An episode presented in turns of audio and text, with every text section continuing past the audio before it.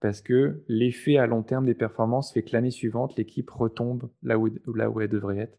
Puis souvent, ces équipes-là avaient un jeu moyen, voire pas bon, mais avaient un gardien en feu. Tous les samedis, on plonge dans la science du coaching à travers une conversation avec un expert du monde du sport. Bienvenue à Temps d'arrêt avec Dr. Coach Frank, le podcast francophone numéro 1 en coaching. Mesdames, Messieurs, bienvenue à l'épisode 32 de Temps d'arrêt. Aujourd'hui, mon invité est un collègue qui a développé une expertise unique quand vient le temps de combiner analytics et hockey. Plus précisément, Thibaut Châtel est originaire de France, mais Installé à Montréal, il est devenu un analyste statistique pour le hockey sur glace. Il a couvert la NHL pour des médias français avant de diriger le projet Magnus Corsi qui a collecté et analysé des statistiques avancées pour la Ligue Magnus française de 2018 à 2020. Désireux de faire connaître sa discipline au public francophone, il est également l'auteur de nombreux articles et podcasts pédagogiques sur l'utilisation des statistiques dont on va mettre en référence en dessous de l'épisode. Après plusieurs missions auprès d'équipes en France et sur des tournois internationaux, Thibault travaille désormais dans un grand championnat européen. Donc, aujourd'hui, la conversation, comme vous, avez pu le comprendre, va toucher particulièrement aux statistiques avancées et en lien avec le hockey. Donc, si vous êtes un coach de hockey, un directeur de la haute performance au hockey, un directeur général au hockey, ça va définitivement être intéressant pour vous. Si vous êtes dans un sport d'équipe puis que vous sentez la venue des statistiques avancées s'approcher de votre sport, ça va probablement vous aider aussi, ou du moins vous mettre la puce à l'oreille sur comment vous pouvez l'utiliser. Donc, en bon français, je pense que ça peut être un épisode très intéressant pour quiconque est dans un sport d'équipe et commence à jouer le tranquillement pas vite avec les statistiques avancées. Euh, d'ailleurs, pour couvrir ce sujet-là, on parle de la prise de décision à l'entrée de zone, l'importance d'avoir des données quantitatives et des données qualitatives quand on analyse la performance. On parle des mythes euh, variés au niveau des statistiques avancées. On va même toucher au choix des lanceurs des Rays de Tampa Bay, dont, euh, qui s'est passé lors de la dernière série mondiale. Et on parle particulièrement aussi du Hockey Decision Tree, qui est un euh, graphique, donc l'arbre de décision du hockey, qui est un graphique qui a été produit par Thibault et qui parle de la prise de décision, par exemple, à l'entrée de zone, en zone neutre, en sortie de zone. Et je pense qu'il va y avoir euh, plusieurs répercussions pratiques pour quiconque est intéressé par le tout. Et donc, je vous invite à écouter la conversation que j'ai eue avec Thibault.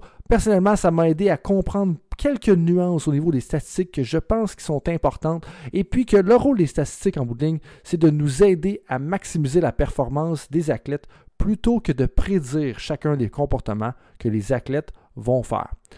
Sur ce, mesdames, messieurs, bon podcast.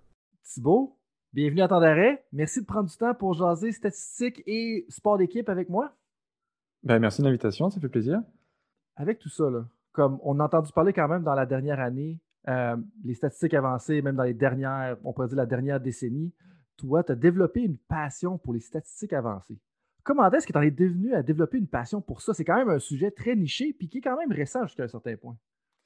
Ouais, bah écoute, euh, comme tu peux l'entendre, je viens de France, même si je suis à Montréal, euh, fait que j'ai fait mon hockey mineur en France, tout ça. Puis quand je suis arrivé il y a 10 ans au Canada, j'étais tellement excité de me connecter quasiment 24-7 au hockey, euh, les médias sportifs, presse écrite, télé, tout ça. Et, euh, mais assez rapidement, j'ai trouvé que j'ai trouvé pas mon compte. J'en voulais plus. Euh, c'est pas une critique envers les médias, ils, font le, ils font la job pour euh, fournir ce que, les, ce que les gens veulent entendre. Mais rapidement, je suis rentré un peu dans le, rabbit hole d'Internet à trouver plus d'informations. Puis je suis tombé, c'était comme en 2011-2012, sur les premiers blogs puis réseaux sociaux qui parlaient de hockey euh, un peu de façon, euh, de façon amateur, mais en utilisant notamment ce qui s'appelait les stats avancées, que je connaissais absolument pas à l'époque. Stats avancées qui sont apparues au hockey autour de 2008-2009, donc c'était vraiment très très récent. et puis là, j'ai trouvé vraiment des choses très très intéressantes. et d'ailleurs, il y a beaucoup de gens qui écrivaient à l'époque pour ces blogs-là, qui sont aujourd'hui à l'emploi d'équipes nationales. Hein, ça va jusqu'à Eric Tolsky qui est assistant euh, GM euh, aux Keynes de la Caroline. Les, pionniers du genre qui sont maintenant placés un peu partout dans le milieu. Mais euh, c'est ça, je, suis tombé sur une mine vraiment d'informations. J'ai appris à, à, m'en servir, et puis jusqu'à ce que je prenne la plume pour écrire moi-même des articles. Et puis là, ça a lancé toute une dynamique euh, qui m'amène là aujourd'hui. Ça a lancé vraiment un parcours de justement une dizaine d'années là-dedans, en développant une certaine expertise. Euh, tu as dit qu'au départ, tu t'es plongé là-dedans, donc au début de 2011-2012, ça a évolué, tout ça. Tu as mentionné que tu as trouvé des choses intéressantes. Qu'est-ce que tu dis par des choses intéressantes ou qu'est-ce qui a peut-être euh, attiré ton attention dans tout ça? Ben, encore une fois, quand tu regardais l'après-match des Canadiens ou utiliser la presse écrite, bon, c'est des analyses qui restent quand même assez, euh, assez, basiques, on va dire, pour le, fan de, tous les jours. là.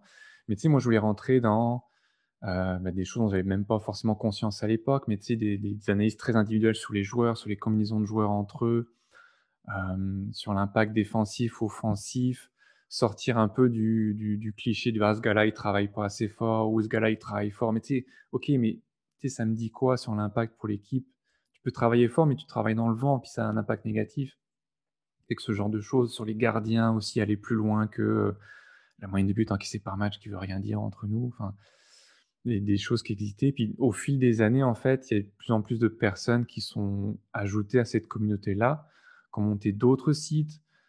Euh, ça juste sur les sites, sur tout, tout, ce qui est le, autour du plafond salarial, euh, des problématiques de construire un, effectif performant à long terme, des analyses de joueurs, des projections de joueurs sur les années qui viennent, des projections de joueurs en amont du repêchage euh, amateur, par exemple, des choses comme ça. Il y a tout un, univers qui existe et qui est encore en plein développement, qui rend les choses absolument, absolument fascinantes. Vraiment. Puis ce que tu viens de mentionner là, tu as mentionné quelques, petits aspects comme, qui deviennent fascinants, comme le plafond salarial. Euh, je pense que c'est sûr que les statistiques, c'est tellement important là-dedans parce qu'on veut s'assurer de maximiser la valeur. Tu sais, si on signe un contrat de 8 millions, ben, est-ce que le contrat vaut vraiment le 8 millions? Puis dès qu'on est capable de signer un contrat de 4 millions pour un joueur X qui nous donne une rentabilité d'un joueur de 6 millions, ben, on devient plus efficient, on a plus de chances d'avoir le succès, ça nous donne barre d'espace. On comprend la cascade. Mais moi, j'aimerais ça revenir un peu au début de ton commentaire où est-ce que tu parlais des analyses à la télévision et comme de quoi elles sont un peu basiques. Puis en même temps, c'est correct. Je veux dire, c'est, un peu euh, accessible à tout le monde. Puis ils font ça quand même rapidement aussi, dans le sens qu'il il faut qu'ils viennent de voir le match, ils se retournent après ça cinq minutes après, puis il faut qu'ils commentent tout ça. Moi, personnellement, une des choses qui me dérange, là, en ayant mon côté doctoral dans tout ça, une des choses qui me dérange des analyses à la télévision, puis là, je vais donner un exemple un peu farfelu, mais c'est ah, ben, euh, cette équipe-là, au mois de décembre, quand elle est sur la route, lors d'une partie où est-ce qu'il fait moins 5 euh, degrés Celsius, elle a une fiche de 0 victoire, 5 défaites et 1 match nul. Là, je donne un exemple farfelu là, pour, pour les gens qui nous écoutent, dans le sens que ça ne veut pas vraiment dire grand-chose. C'est pas significatif. c'est ça un, des gros problèmes, je pense, avec les, statistiques en général qu'on voit un peu pitcher un peu partout, n'est-ce pas? Oui, exactement. Puis euh, j'ai une, blague récurrente sur Twitter quand je vois ce genre d'analyse. Euh, oui, euh, machin. Euh, effectivement, une équipe a une fiche de temps. je réponds toujours oui, mais ça donne quoi les jours de pluie? Et puis, dans le même genre, je voyais, je pense hier ou avant-hier, un match de Vancouver qui allait jouer à Ottawa. Puis il se demandait quel serait le gardien partant. Puis tu avais le choix entre Thatcher Demko qui sortait d'une partie avec 35 arrêts ou Braden Olby qui a une fiche en carrière contre Ottawa de X. Ok, mais une fiche en carrière contre Ottawa, ça veut rien dire. L'effectif d'Ottawa, il a changé aux trois quarts à l'intersaison. Si c'est pas le même coach, c'est pas c'est pas le même schéma offensif. Ce genre de choses que tu essaies de donner des informations, mais qui sont pas toujours valables parce qu'il faut essayer de créer un contenu. Puis encore une fois, des fois c'est correct, tu veux pas, euh, tu veux pas ennuyer les gens, tu veux juste, ils veulent juste se divertir avec du sport là. Mais pour une partie d'entre nous, toi, moi, des gens de la communauté là, on veut, on en veut plus, puis du coup, on va chercher notre information ailleurs, c'est normal. Mais, c'est là, là que le concept de significativité devient super important. Puis des fois, l'exemple que tu as donné, donc la fiche d'Ottawa, il y a tellement de variables qui ont changé depuis ce temps-là, mais aussi c'est que, OK, pourquoi vous avez décidé d'arrêter ça justement à 7 parties ou à 8 parties? Pourquoi ce n'est pas un échantillon de 24 parties? Puis ça, je pense que ça devient quelque chose de super important. Puis justement, comme au niveau des entraîneurs, euh, pour eux, ça peut être difficile justement de savoir est-ce que je peux me fier à cette donnée-là ou est-ce que je ne peux pas me fier à cette donnée-là? Parce que eux-mêmes doivent regarder des fois des statistiques. OK, on a joué, exemple, l'Université de Western Ontario euh, huit fois dans les cinq dernières années. On a joué contre justement les, Raptors de Toronto peut-être douze fois dans les deux dernières années. Comme, comment est-ce que tu suggérais ou comment est-ce que tu, tu penses que le coach devrait approcher ça justement? parce qu'à un moment donné, on n'aura jamais un échantillon complet de toutes les données de cette équipe-là parce que, ben, comme tu sais, comme moi, le, manpower ou le people power ou les ressources humaines deviennent quand même un, facteur limitant dans tout ça. Non, c'est ça. Je pense que les, les, coachs ont des outils bien plus avancés à disposition. Enfin, si on reste sur, l'exemple des gardiens, par exemple, je me rappelle toujours d'une analyse qui avait été faite sur euh, une saison où Roberto Luango avait eu un départ très difficile en Floride alors que son backup, qui était James Reimer de, mémoire, lui avait de bien meilleures stats sur les premiers matchs de la saison. Et puis, la première analyse, ça fait oui, Longo, il aime pas la concurrence, il doit être mal à l'aise. Ok, t'en sais rien, tu lances des, lignes à l'eau en essayant de trouver une, explication à quelque chose dont tu n'as aucune idée en, finale. Puis une analyse très bonne qu'elle avait faite, c'était que le schéma défensif de Florida avait changé cette année-là. Puis le schéma défensif, laisser partir un certain type de tir aux attaques adverses qui ne convenait pas à Luongo. Dans son style de gardien, c'est des tirs qu'il n'aimait pas, auxquels il n'aimait pas faire face au final. Puis là, tu dois pouvoir t'ajuster en tant qu'entraîneur en disant Ok, je mets en place un schéma tactique, mais il convient pas à mon gardien partant. Il convient peut-être à mon gardien backup, mais c'est mon gardien partant. Là, il va, s'il va jouer 55 euh, matchs, 60 matchs dans la saison, faut quand même que je le mette dans de bonnes dispositions. Puis là, Florida, cette année-là, avait un problème et ça venait du schéma défensif au final. Puis si on revient sur, es, OK, je vais faire jouer tel gardien parce qu'il réussit bien contre cette équipe-là, je pense pas que ça a à voir avec l'équipe en général, que ce soit Ottawa ou Montréal, n'importe quoi. Par contre, tu sais effectivement que mon gardien, par exemple, joue bien contre une équipe qui attaque beaucoup off the rush, beaucoup en contre-attaque. Il est à l'aise là-dessus. Euh, ou je sais que mon gardien, a toujours eu des bons résultats contre Crosby Malkin, par exemple, parce que je sais pas, il, a, il, cerne bien le type de tir qu'a Crosby ou qu'a Malkin. Fait que là, ok, tu peux te dire, je vais le faire partir contre eux, mais c'est pas parce que c'est Pittsburgh, c'est parce que historiquement, il a de bons résultats contre tel type de joueur, il connaît bien, euh, il a joué dans le junior avec lui, je sais pas quoi, la petite sorte de petits éléments là, qui peuvent te donner un, un avantage. Ça, c'est vraiment intéressant parce que moi, mettons l'exemple de Crosby que tu viens tout juste de mentionner, la première chose que ça me dit, c'est ben, Sidney Crosby, c'est un des attaquants, puis là, je généralise, puis je n'ai pas la connaissance de que tu qui utilise quand même beaucoup le revers comparativement à d'autres attaquants dans la Ligue nationale. Donc, peut-être que ce gardien de but-là est meilleur justement à arrêter les tirs du revers en proportion comparativement aux autres gardiens. Ça, c'est la première chose qui me sonnerait à l'esprit. Puis c'est là que c'est pas juste une, observation qui est anecdotique, c'est quand même validé sur quelque chose qui, pourrait être tangible.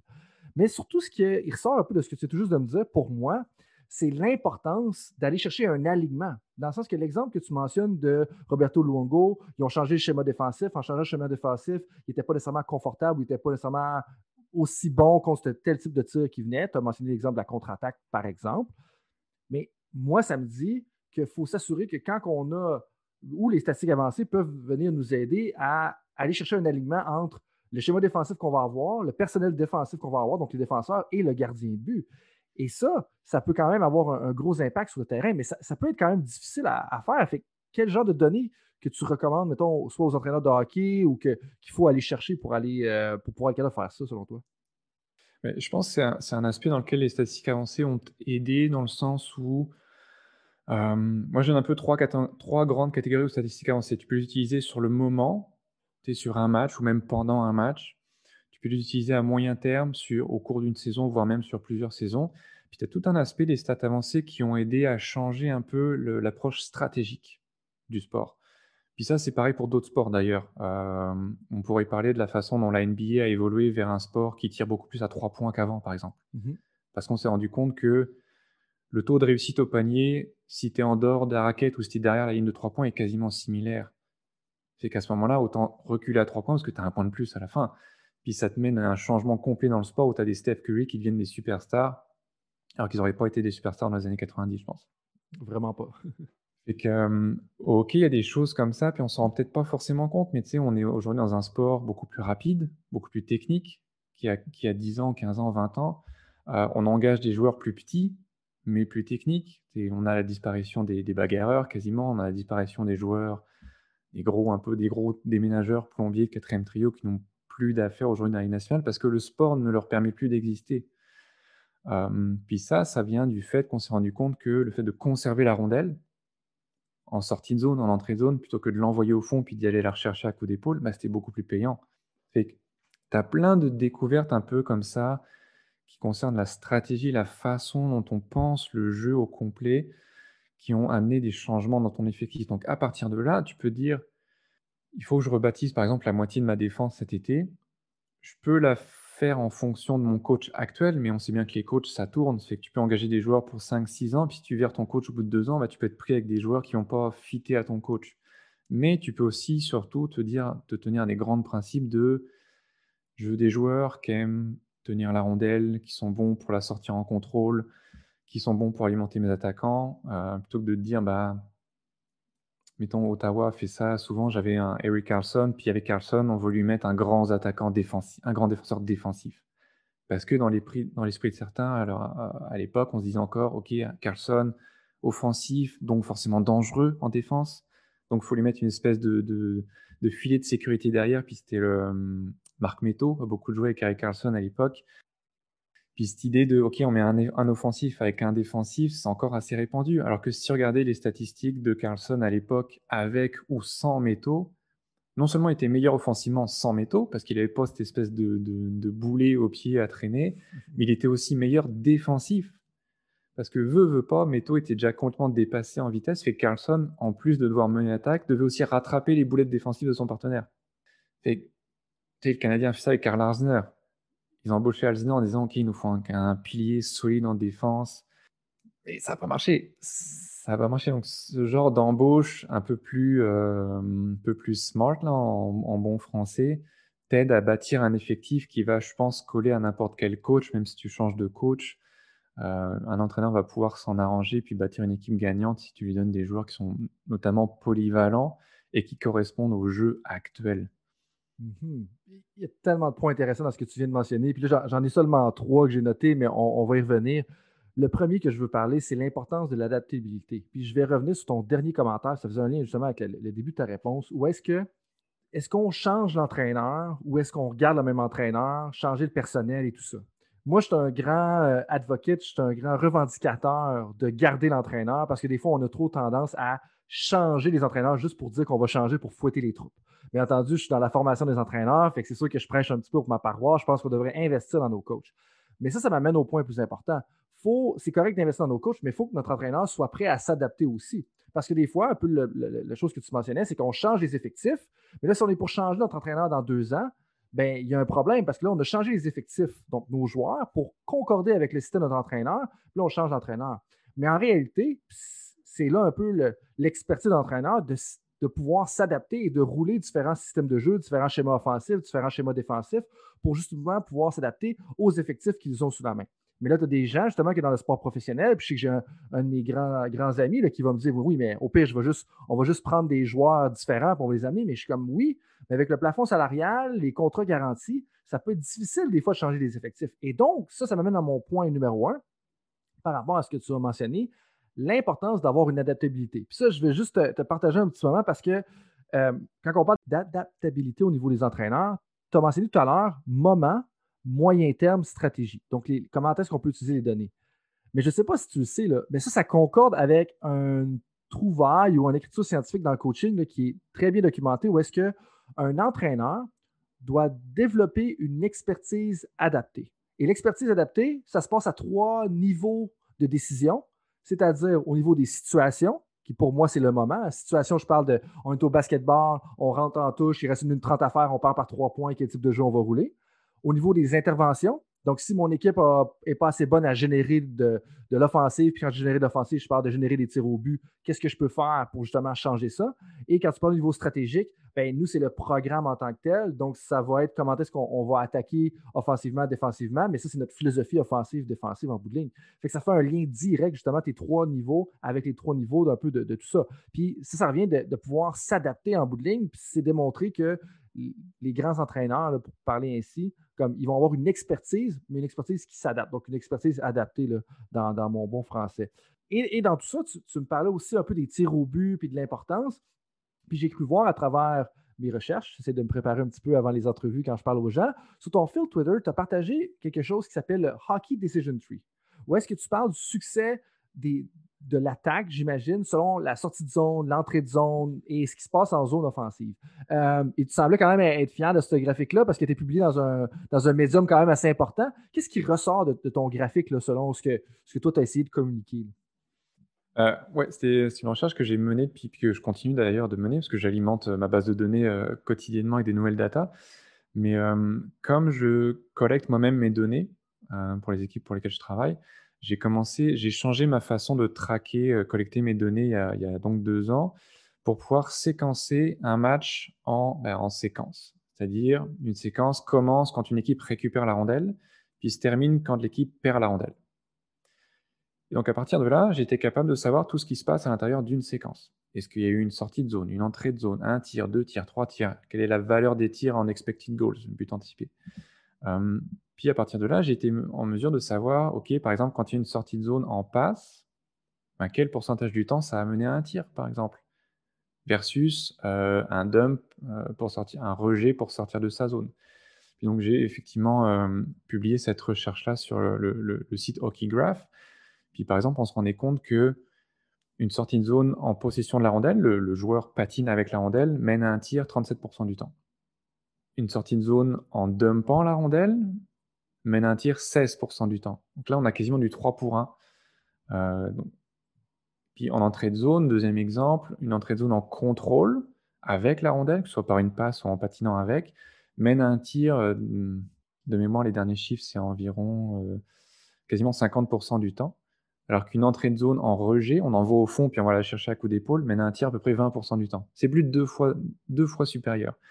C'est ce genre de trouvailles.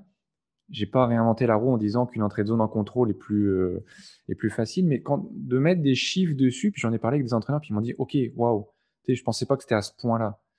Euh, ça, te fait réfléchir, puis je l'ai mis effectivement sous forme de decision tree là, pour un peu voir tous les, types d'actions, euh, sortie de zone, entrée de zone, puis OK, si je décide de sortir en passe, quel va être l'impact possible?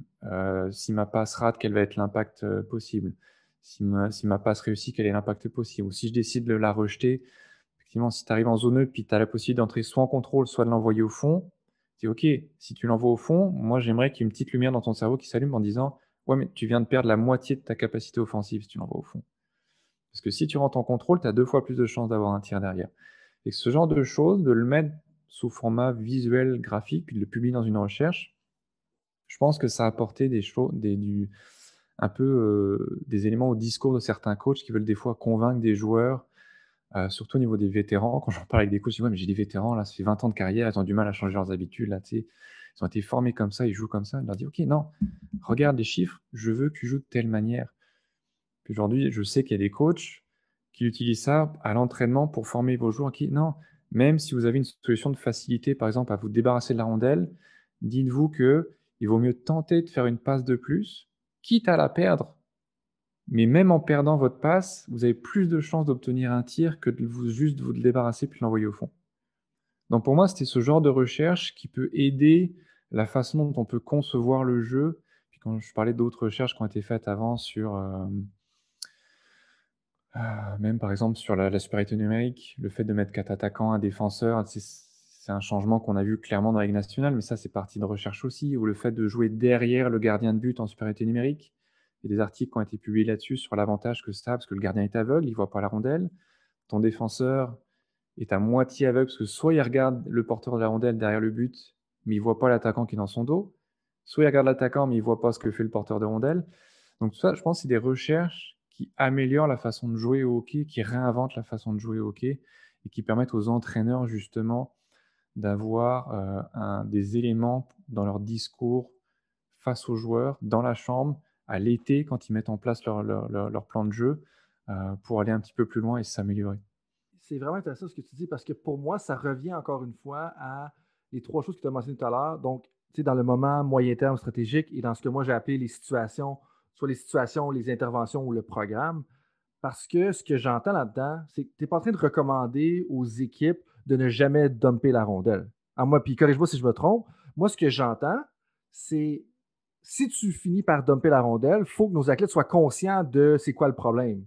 C'est quoi, c'est quoi les conséquences justement de le faire, puis il faut que tu sois sûr que c'est pour ça. Et pour moi, ça devient très intéressant parce que les données deviennent donc une source d'information, donc servent à informer le processus de prise de décision et non à dicter la prise de décision. Est-ce que, est que j'ai bien compris un peu dans tout ça? Exactement. Tu veux pas non plus faire des robots des joueurs. Là. il y aura toujours. Mes chiffres, ils se basent sur euh, des dizaines de milliers de situations. Ok, mise ensemble, ça donne ces chiffres-là. Euh, entrer en contrôle, deux fois plus de tirs qu'un dump. On veut pas que le joueur devienne un robot en disant je fais, je fais X, je fais X, je fais X tout le temps. Non, tu as évidemment des situations particulières à chaque fois.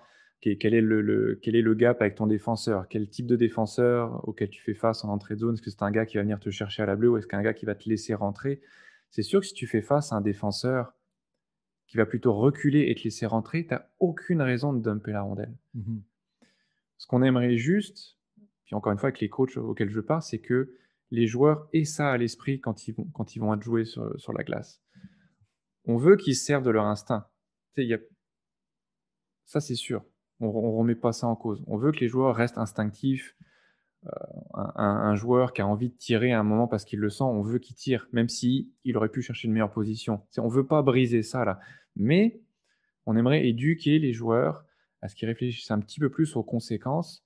Et puis même en amont, éduquer certains entraîneurs, on va pas se le cacher, qui continuent à, dire, OK, nous, on veut, on veut jouer un, jeu agressif, on veut jouer un jeu physique, on veut mettre la pression à l'adversaire, puis tu te retrouves à lancer en fond de territoire, puis OK, nous, on est agressif, on met un gros fort check. Tu regardes les chiffres après, OK, votre équipe, elle est euh, quasiment dernière de la ligue en offensive. Pourquoi?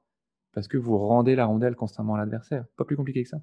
Puis pour moi, c'est là que les statistiques avancées deviennent super importantes. Puis pour moi, la façon que je, vulgariserai un peu ce que tu viens de mentionner, c'était bien dit, c'est juste ma spin que je donnerais à ça, c'est de défaire les biais de confirmation.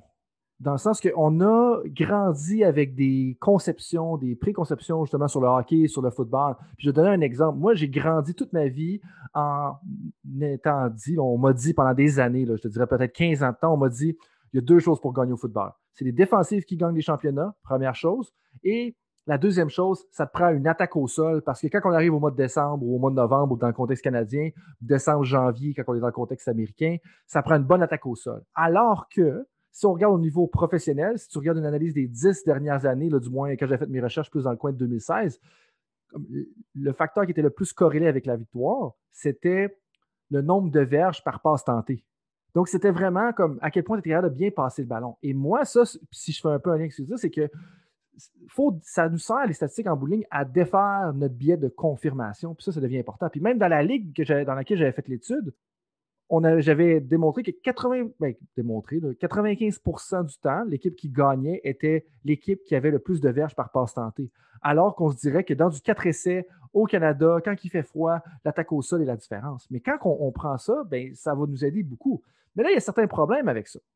Là, je l'amène à quelque part qui, pour moi est super intéressant, particulièrement pour, pour la crowd de hockey. Les Stars de Dallas. Les Stars de Dallas, l'année passée, sont rendus justement en finale de la Coupe Stanley. Euh, mais selon les analytics, ils n'étaient pas censés se rendre. C'est quoi un peu ta, perception par rapport à tout ça? Parce que là, il y a des joueurs, même après la partie, qui étaient comme, ben là, ça, te montre que un peu ça veut rien dire, les analytics. Moi, j'ai un peu ma perception des choses, mais j'aimerais t'entendre un peu là-dessus avant de te lancer ma, propre perception. Ouais. D'une part, les, Stars, je pense que c'est pas le pire exemple de ça. OK. Peut-être que j'en toucherai un mot, mais euh, d'une part, les Stars n'étaient pas horribles non plus. En saison régulière, ils étaient quand même très corrects. Euh, il y a une petite compétition tous les ans, plusieurs, euh, analystes qui essaient de faire un modèle prédictif des séries. Puis moi, les Stars s'étaient rendus en finale de conférence dans mon modèle, par exemple, sur la base des stats ils étaient vraiment pas si horribles que ça. Après, c'est vrai que de mémoire, je pense qu'ils passent le premier tour face aux Flames, qui n'a rien d'un exploit. Et puis après, oui, ils battent l'Avalanche de manière où, effectivement, ils méritaient certainement pas de passer l'Avalanche. Bon. Puis ensuite, je pense qu'ils mettent 4-1 aux Knights de Vegas, euh, alors que Vegas domine absolument quasiment chaque match de mémoire. Puis là, c'est le, gardien des Stars, Kudobin, sort une série de fous.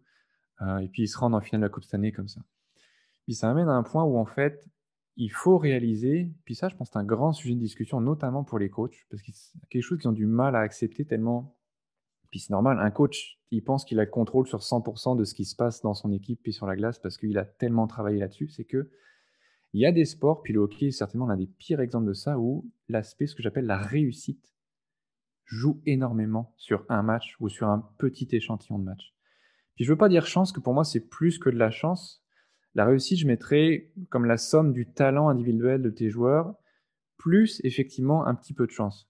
Parce que veux, veux pas, le hockey sur glace, c'est que envoies une rondelle de caoutchouc à travers une dizaine de jambes, de patins, de bâtons, puis ça touche trois fois, puis ça rentre, ça rentre pas. Bon. Puis tu, tu fais ça 100 à 120 fois par match. Il y a 100 à 120 tirs tentés dans un match de hockey. Pas forcément cadré, mais tentés. Fait que sur un petit échantillon de match, on sait tous qu'un gardien peut voler une série. C'est Kudobin, il prend feu, il balaye quasiment euh, les Knights de Vegas. Pas de problème avec ça. on se souvient tous de Halak qui a sorti les Capitals puis euh, les Pingouins à la suite. Puis après, le Canadien s'est écroulé en finale de conférence. Et sur un petit échéant de match, ça arrivera toujours qu'un gardien en feu peut sauver une série, qu'un joueur, un, pas nobody, c'est méchant là, mais un joueur de troisième, quatrième trio se met à marquer un but par match pendant toute une série, puis c'est waouh, c'est l'apogée de sa carrière. Mais après, il va retomber sur ses moyennes en fait. fait j'ai l'habitude de dire qu'on peut voler une série au hockey, on peut rarement en voler deux, jamais trois, puis certainement pas quatre. Fait que là, les Stars, ils ont certainement volé deux séries de suite. Puis arrivé en finale contre le Tempa, bah, moi j'aurais mis ma main à couper que Tempa allait gagner. C'était rendu trop beau au final. Puis Tempa a corrigé la situation. Puis il y en a eu des, exemples comme ça. Je me rappelle d'Ottawa qui est arrivé en, prolongation du match 7 de la finale de conférence face aux Pingouins, alors qu'ils avaient une équipe absolument horrible. Je pense qu'ils avaient un Eric Carson qui était en feu, même s'il jouait sur une jambe, c'était le meilleur joueur de la ligue à cette époque-là, puis portait absolument l'équipe sur ses épaules. Mais je ne sais plus qui ils avaient affronté au premier tour, mais c'était une autre équipe qui n'avait pas lieu d'être là. Puis en deuxième tour, ils avaient profité d'une élimination surprise pour passer je sais pas qui. fait que tout d'un coup, ils étaient arrivés en finale de conférence, genre, ils avaient vu de la lumière, ils étaient rentrés. Et tout ça pour dire que des exemples comme ça, surtout au hockey sur glace, ça arrive. Mmh puis moi, ce qui m'embête un peu quand les gens disent Ah, vous voyez, les statistiques, ça veut rien dire. Dallas arrive en finale de Stanley Cup, ils ont un différentiel de but négatif. Comment c'est possible? Oui, mais ça arrive, mais on ne dit pas l'argument inverse à chaque fois qu'une équipe qui mérite de gagner gagne. J'aime à dire, on se plaint des trains qui n'arrivent pas à l'heure, mais on célèbre jamais les trains qui arrivent à l'heure. Mmh à ce moment-là, il faudrait voir les deux, les, deux côtés de la pièce. Là, puis c'est quelque chose qui arrive, ok, c'est un sport où la réussite a énormément d'importance. Puis il y a eu des études qui ont été faites pour essayer de mesurer l'impact de cette, ce que j'appelle la réussite comme ça, suivant les sports. Puis certains que le hockey, c'est peut-être le pire exemple. Euh, je pense qu'au baseball, c'est un impact assez important, surtout sur un petit champ de match, pas sur 160 et quelques. C'est quand même relativement les meilleures équipes qui se rendent en série au baseball, mais une fois en série, c'est un peu aléatoire, surtout un match de wildcard par exemple, une saison de 160 matchs qui joue tout d'un coup sur une partie, là, c'est rendu pile ou face quasiment. En NBA ou au football américain, puis tu me corrigeras si je me trompe, mais là, le talent des joueurs fait que c'est quasi, quasi toujours la même équipe qui gagne. le, le, le, le, brackets des playoffs de NBA, tu peux le dessiner à l'avance quasiment tous les ans. Tu sais que c'est la meilleure équipe qui va gagner. Au rugby européen, c'est la meilleure équipe qui gagne. Au soccer, beaucoup moins. Sur un match, tout peut arriver. Mais je pense que c'est quelque chose qu'on doit accepter dans le sport, que la réussite joue un rôle certain, puis ça différence, euh, différentiellement suivant les sports. Puis pour moi, je pense qu'en tant qu'intervenant, puis quand je dis intervenant, c'est pour moi, c'est des. Soit tu es un player development coach, tu es un coach, tu es un spécialiste de préparation mentale. Le fait d'accepter ça, ça va faire aussi que tu vas être meilleur dans tes interventions parce que tu vas pouvoir comprendre un peu plus les nuances. Je reviens un peu sur ton dernier point quand tu comparais les différents sports pour moi, ça revient au point que le hockey a été démontré comme étant le sport d'équipe qui avait le plus de chances dedans parce que l'objet est très difficile à contrôler. Puis je reviens un peu à ton exemple. On lance la rondelle, elle passe à travers 10 jambes, 10 patins, touche 3 bâtons, elle va flipper. C'est pas la même chose qu'au basketball où est-ce qu'on lance l'objet par-dessus tout le monde. Il y a peu d'interférence avec l'objet et l'objet est beaucoup plus facile à contrôler. Quand je parle de l'objet, on s'entend je parle ici du ballon. Puis ça, ça devient super important de comprendre ça en premier lieu et de l'accepter. L'autre chose pour moi, ça fait un lien clair avec un des premiers commentaires qu'on a fait, l'importance de la significativité. Ou est-ce que sur un petit échantillon, plus l'échantillon est petit, plus ça se peut que justement on sorte des normes. Et le point étant que ben, quand on est rendu à quatre séries éliminatoires, on est rendu potentiellement jusqu'à 28 matchs si mes mathématiques sont bonnes. Tu me corrigeras si mes maths ne sont pas bonnes. Mais on, commence à quand même avoir un bel échantillon de matchs. Et là, ça rend ça un peu plus difficile de créer des surprises. C'est là que je serais peut-être pas tout à fait d'accord avec toi au niveau du football, ou est-ce qu'au football, c'est un peu le Any Given Sunday, ce qui ressemble un peu à la mort subite dans le match de wild card au niveau de la MLB, ou est-ce que ben, il peut avoir une surprise, un match, une journée. Puis le meilleur exemple de ça, c'est les gens qui, nous écoutent, c'est dans les pools Survivor. C'est très difficile de se rendre à la fin parce que dans les pools Survivor, il y a souvent une, surprise qui va se créer. Même les Jets de New York qui avaient une équipe terrible, un système défensif terrible, mais comme ils vont finir par être capables de gagner un match à travers l'année. Mais le basket, je pense que c'est un exemple qui est très bon. Ça a été justement, comme je disais tout à l'heure, démontré comme étant le sport euh, où est-ce que le moins de facteurs chance dans tout ça. Mais aussi, c'est là un peu moi que je l'ai amené ça, je pense que ce qui est important, puis qui est, qui est important d'avoir une conversation à propos de ça, c'est que c'est une question de probabilité. Dans le bout de ligne, je veux connaître les statistiques avancées pour savoir comment est-ce que je peux augmenter mes chances d'avoir des tirs au but. Et si je peux avoir des chances de tirs au but qui sont des tirs davantage menaçants, j'augmente mes probabilités de gagner. Mais augmenter mes probabilités ne veut pas dire je vais gagner absolument parce qu'il reste quand même un 10% un 15% un 20% des chances. Puis je pense que là, c'est là que ça revient un peu à mon commentaire sur l'acceptation. Il faut accepter qu'il y a toujours un pourcentage de chances qu'on perde le match et que ça n'aille pas bien.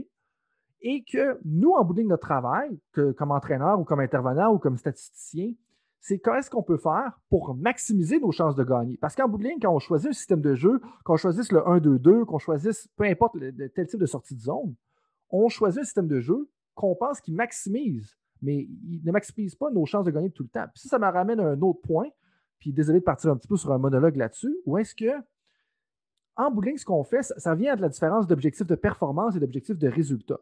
Où est-ce que c'est pas à cause qu'on a plus de tirs au but, qui pour moi est un objectif de performance, qu'on va nécessairement gagner le match, qui est un objectif de résultat. Mais en bout de ligne, si on est l'équipe qui a le plus de tirs tentés, qui a le plus de tirs menaçants sur les 82 matchs de l'année, si pendant 82 matchs, on est les meilleurs dans la confrontation sur ces deux aspects-là, ben on s'entend que nos chances de gagner sont augmentées. Est-ce que je suis dans le champ un petit peu là-dessus ou ça, fait du sens pour mon raisonnement? Parce que pour moi, c'est ça, puis ça, c'est un discours qui est très mal compris dans la communauté. Non, exactement. Je pense que quand tu me demandais ce qui m'avait attiré à la base dans les statistiques avancées, je pense qu'un des éléments très importants, c'est que ça rend les choses objectives.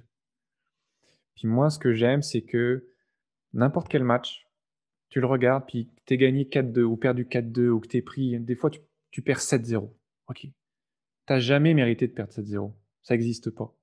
Peut-être que tu méritais de perdre 3-1 ou 4-2, puis ce jour-là, bah, les attaquants adverses, ils ont tout mis au fond, puis toi, tu n'as rien mis, puis ça donne un 7-0. Il faut, faut pas commencer à se flageller en disant j'ai perdu 7-0, je suis la pire équipe du monde. Non, ok.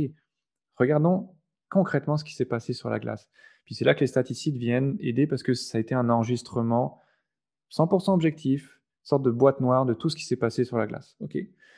Ce que j'aime là-dedans, c'est effectivement de se dire, comme tu disais, quel va être le système de jeu qui va maximiser mes chances de réussite?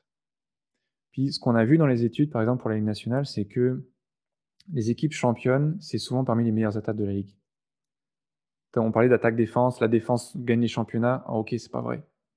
Mais il y, en a toujours qui le croient oui, mais regardez euh, les Kings de Los Angeles, par exemple, vous avez une équipe défensive euh, excellente. Oui, mais non, les Kings de Los Angeles ont gagné deux coupes parce qu'ils jouaient jamais en défense. Ça revient à un dicton qui doit être vieux comme le monde où la meilleure défense, c'est l'attaque. Concrètement, dans n'importe quel sport, si c'est toi qui as la balle ou la rondelle, l'autre équipe l'a pas. et que ça l'empêche d'attaquer. Dans ce cas-là, ne redonne pas la rondelle à l'adversaire. Garde, garde-en la possession. Prends ton temps. Puis, ce genre de stratégie, quand tu, quand tu es coach et que tu acceptes de dire, OK, j'ai mis en place un plan de match qui fait que on maximise nos chances d'obtenir des tirs, d'obtenir des tirs dangereux parce que on va garder les transitions en contrôle. Euh, une fois dans la zone offensive, on va chercher à faire des passes vers le centre de la glace, à l'intérieur du slot. Essayer d'obtenir des chances de marquer dangereuses, des grade A, high danger, high danger chances, n'importe quel le nom que tu donnes là. Puis je vais éviter de tirer de la pointe, par exemple. Un tir de la pointe, ça vaut quasiment rien. Il y a une étude qui avait été faite que les, les, tirs qui sont vraiment dans l'angle de la pointe, là, après, en, gros, entre le banc des joueurs puis la ligne bleue, tu as autant de chances de prendre un but en breakaway que toi de marquer. C'est rendu, rendu inutile. Puis moi, j'en vois plein des, des, tirs, ce que j'appelle les tirs inutiles quand je regarde un match de hockey. Ok, ton tir, il sert à rien, mon gars. là. Tu as voulu tirer, tu as tiré, ça servait à rien. Tu avais zéro chance de marquer, il y a zéro chance de rebond, il n'y a personne devant. peux juste interjecter là-dedans, c'est tu as amené l'aspect de conséquence là-dedans. C'est non seulement c'est un tir qui n'a aucune chance de marquer, mais la conséquence, c'est que ça se fasse bloquer puis que ça reparte en breakaway dans l'autre sens. Exactement. Puis ça, ça je pense tu peux avoir des guidelines avec les stats avancées comme ça, en sachant par exemple où se situent les spots les plus dangereux sur la glace. Puis le nombre de fois tu vois par exemple un gars qui rentre en zone offensive, qui déborde par le côté, puis qui essaie quand même de tirer pour en, aller, en allant chercher top corner du gardien, 90% du temps, il touche même pas la cage. C'est que son palais, il passe derrière, il fait le tour de la baie vitrée et ça donne quasiment une sortie de zone à l'équipe adverse. Mhm. non seulement ton tir a servi à rien, mais tu as donné une munition à l'équipe adverse pour repartir dans l'autre sens. C'est que ce genre de choses, je pense qu'en tant que coach, tu peux réfléchir aux meilleures stratégies, comme on disait, à donner à ton équipe, offensivement, défensivement, où est-ce qu'il faut protéger, où est-ce qu'on peut laisser l'adversaire tirer, parce que, ok, allez-y, tirez, c'est pas dangereux ce que vous faites. Moi, je vous laisse tirer de la pointe. J'ai pas de problème. Je vais même enlever le trafic de mon gardien. Mon gardien, il va tout arrêter dans, sa poitrine. Pas de problème. Et puis à la fin de la journée, ce genre de choses, si tu l'as mis en place, si tu l'exécutes, sur le long terme, tu auras du succès. Si sur un match, tu as perdu 4-3 ou 4-2 ou même 5-0 parce que c'était le pire jour de l'année, que tu avais trois joueurs qui revenaient de grippe ou whatever, ça arrive. Le principal, puis une des choses fondamentales dans les stats avancées, dans, leur rapport, c'est de voir à long terme. Puis j'avais, je termine juste là-dessus, j'avais un coach en Ligue Magnus française il y a deux ans qui avait dit en fin de saison, ouais, mi-saison n'était pas bien en classement. Je pense qu'il était même en dehors des playoffs, juste en dessous. Mais nous, dans les stats qu'on avait euh, au projet Magnus Corsi que je menais, c'était une des top 4 de la ligue. Puis la différence entre les stats puis le rendu sur la glace disait qu'il y a quelque chose qui ne va pas. Puis quand on parlait de l'aspect réussite au hockey sur là, c'est qu'à la fin, sur le long terme, toutes les équipes reviennent à la moyenne où ils doivent être. Donc cette équipe-là, concrètement, ils jouaient bien, mais ils perdaient des matchs. Ils perdaient d'un but, perdaient de deux buts. Le gardien n'était pas top, les scoreurs marquaient pas. Au fil de Puis ils ont vu ces stats-là, puis le coach a dit, quand on a vu ça, on a dit, non, ok, on est sur la bonne voie, on change rien. Il y a des équipes, et des coachs qui ont dit, ok, là, ça marche vraiment pas, je vais changer mon alignement, je change de tactique, puis des fois, c'est pour le pire. Puis là, cette équipe-là, elle a continué sur le droit chemin.